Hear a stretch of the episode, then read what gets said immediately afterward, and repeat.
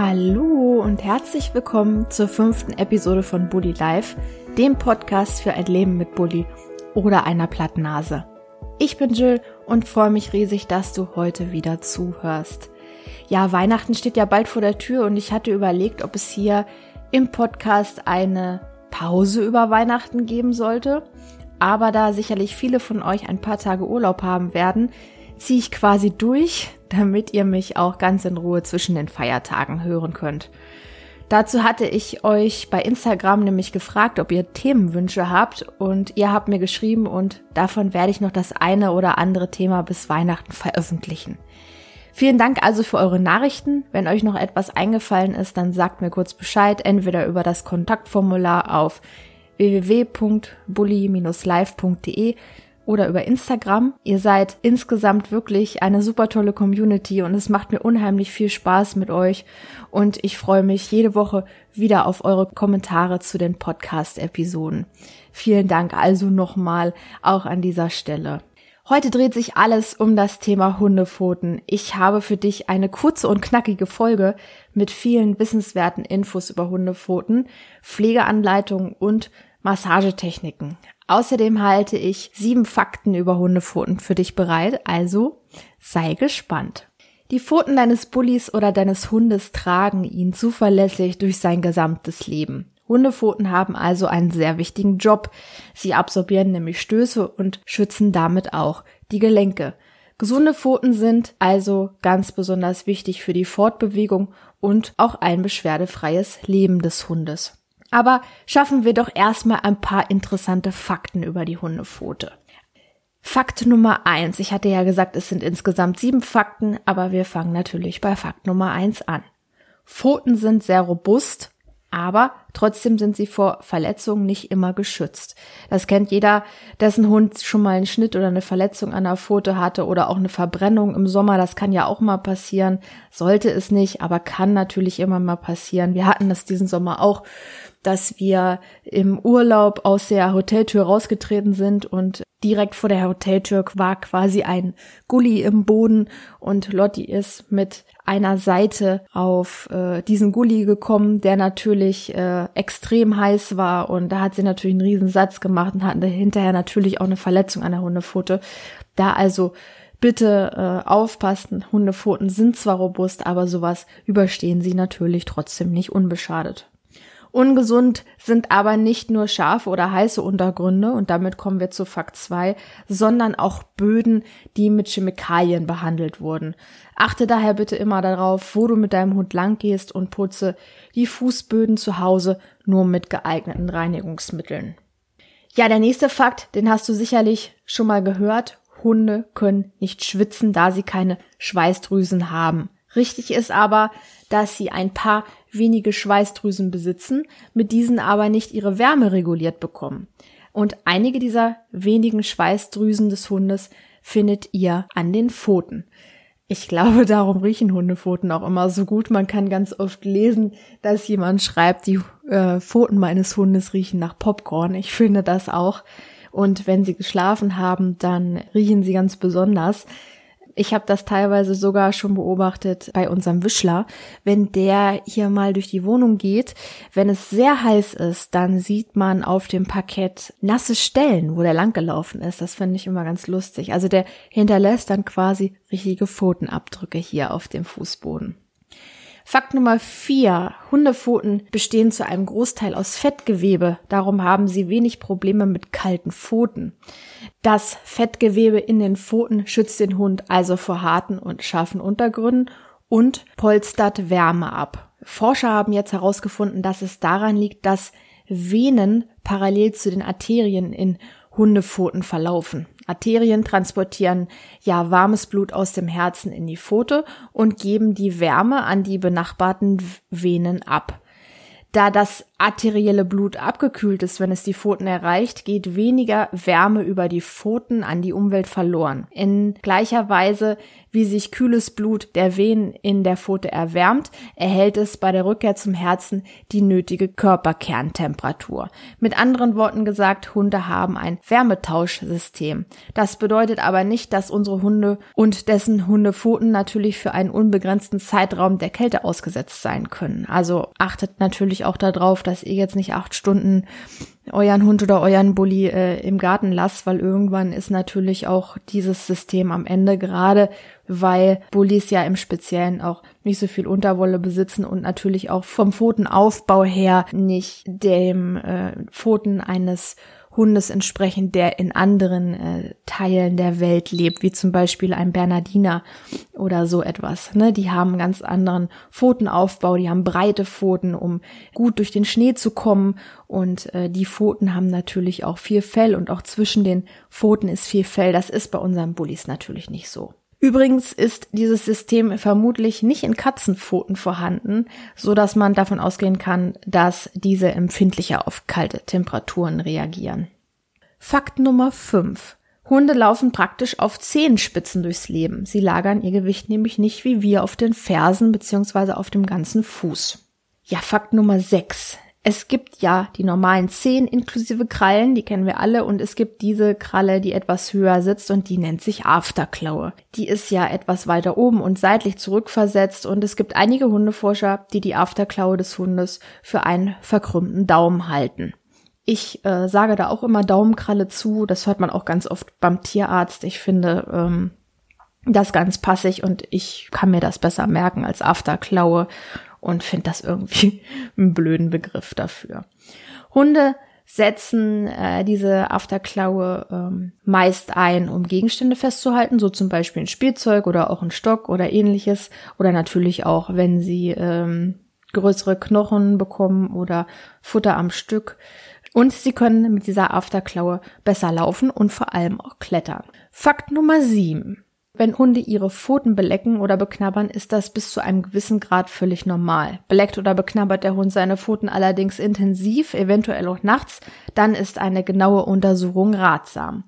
Es können sich Fremdkörper, zum Beispiel Grannen in der Pfote befinden. Das hatten wir jetzt diesen Sommer bei unserem Aussie, da war eine Granne in der Pfote und weil der so viel Fell an den Pfoten hat, habe ich das erst relativ spät gesehen. Ist dann aber noch alles gut geworden. Ich habe viele Sachen selber im Haus und kann die selber machen. Aber wenn ihr euch da nicht sicher seid, bitte unbedingt bei so einem Fall den Tierarzt aufsuchen und da nicht lange selber rumfummeln, weil sich das echt blöd entzünden kann natürlich auch. Aber es ist nicht nur möglich, dass da Grannen sich in der Pfote befinden, sondern es kann sich auch um einen Juckreiz oder um Brennen handeln, verursacht durch zum Beispiel jetzt wieder aktuell Herbstgrasmilben, Streusalz, Hefepilze, die nennen sich ja Malacetien, Demodexmilben durch einen chronischen Juckreiz, also eine Atopie, aber auch durch eine Futtermittel- oder Umweltallergie. Weiterhin besteht die Möglichkeit, dass Hunde sich durch Langeweile die Pfoten lecken und natürlich auch durch Stress. Wenn du also alle anderen Ursachen sicher ausschließen kannst, dann stell dir immer die Frage, ob dein Hund genug ausgelastet ist und ausreichend Bewegung bekommt.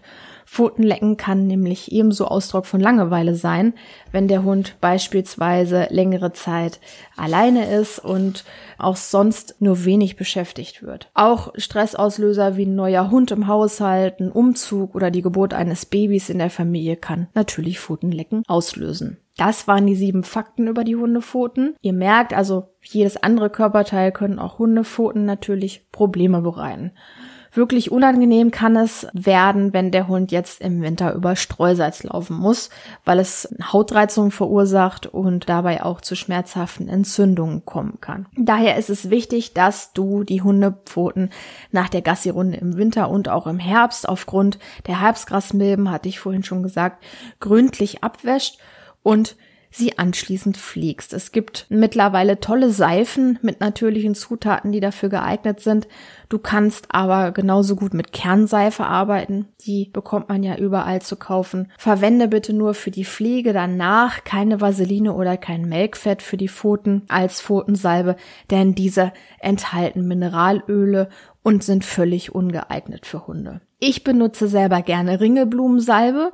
Ich stelle die selber her und ich habe heute auch das Rezept für dich mitgebracht. Wenn du mitschreiben möchtest, hol dir jetzt bitte einen Zettel und einen Stift und schreib ganz einfach mit oder schau im Anschluss auf den zu dieser Podcast-Episode gehörigen Blogartikel. Ich habe den auch in den Show Notes zum Podcast verlinkt. Da kannst du nochmal alles genau in Ruhe nachlesen. Außerdem findest du auch eine Schritt-für-Schritt-Anleitung bei Instagram in den Highlights zu der Ringelblumensalbe. Und wenn du mal gar nichts zur Hand haben solltest, also du hast jetzt keine Ringelblumensalbe zu Hause, es gibt natürlich auch gekaufte Ringelblumensalbe, aber da sind immer wieder Zutaten drin, die ich echt doof finde und das ist so einfach und schnell selbst gemacht, dass ich da lieber äh, gucke, was in der Salbe drin ist, als dass ich jetzt irgendwas gekauftes mir da hole. Und wenn du mal gar nichts zur Hand hast, dann kannst du übrigens auch mit Kokosöl arbeiten. Das haben ja die meisten bestimmt zu Hause, entweder zum Kochen oder für die Hunde, wenn sie gebarft werden oder wenn es ab und zu so mal Kokosöl mit ins Futter gibt. Das kannst du also auch benutzen, um die Pfoten deines Hundes damit zu fliegen. Aber kommen wir mal zur Ringelblumensalbe. Du brauchst folgende Zutaten. Erstmal 100 Milliliter Ringelblumenöl. Das kannst du selbst ansetzen oder auch kaufen. Es gibt tolle Kräutershops, wo man das schon fertig bestellen kann. Ich bestelle das auch immer fertig. Wir haben nicht so viel Ringelblumen hier, dass das immer für das ganze Jahr reichen würde. Und es gibt da ganz tolle Anbieter, die da sehr auf die Qualität achten und nicht gekauft das. Ich kaufe das daher meistens immer fertig. Dann brauchst du 10 Gramm Lanolin. Das nennt sich dann auch Anhydrat, Lanolin-Anhydrat. Das ist ganz wichtig da drauf zu achten.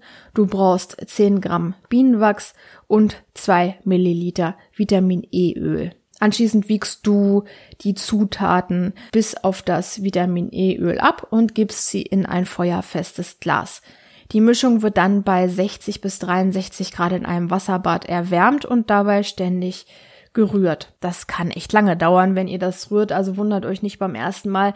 Das dauert eine ganze Weile, bis das Bienenwachs den Schmelzpunkt erreicht hat. Und ja, ich glaube, glaube ich habe letztes Mal fast 30 Minuten gerührt. Also schaut immer, dass äh, ihr da in so einem Temperaturbereich von wirklich 62 bis 63 Grad bleibt, dann geht das am schnellsten und das Rühren fördert auch nochmal, dass sich das Bienenwachs dann auflöst. Wenn dann das Bienenwachs den Schmelzpunkt erreicht hat, wird am Ende noch das Vitamin E-Öl hinzugefügt und die Salbe in saubere Tiegel abgefüllt. Nach dem Auskühlen der Tiegel verschließt ihr die Salbe dann und lagert sie später einfach im Kühlschrank. Und dann ist sie auch da bis zu sechs Monaten haltbar. Achtet darauf, dass die Tiegel fast randvoll sind, weil dann wenig andere Produkte in dem Tiegel noch mit drin sind und sie so am längsten halten. Und wenn ihr dann die Salbe aus dem Tiegel entfernt, ich mache das immer mit so einem ganz normalen Brotmesser, ich hole mir da so ein bisschen was raus, das ist sinnvoll, das zu machen und nicht mit den Fingern da reinzugehen, weil so die Salbe auch noch mal länger hält.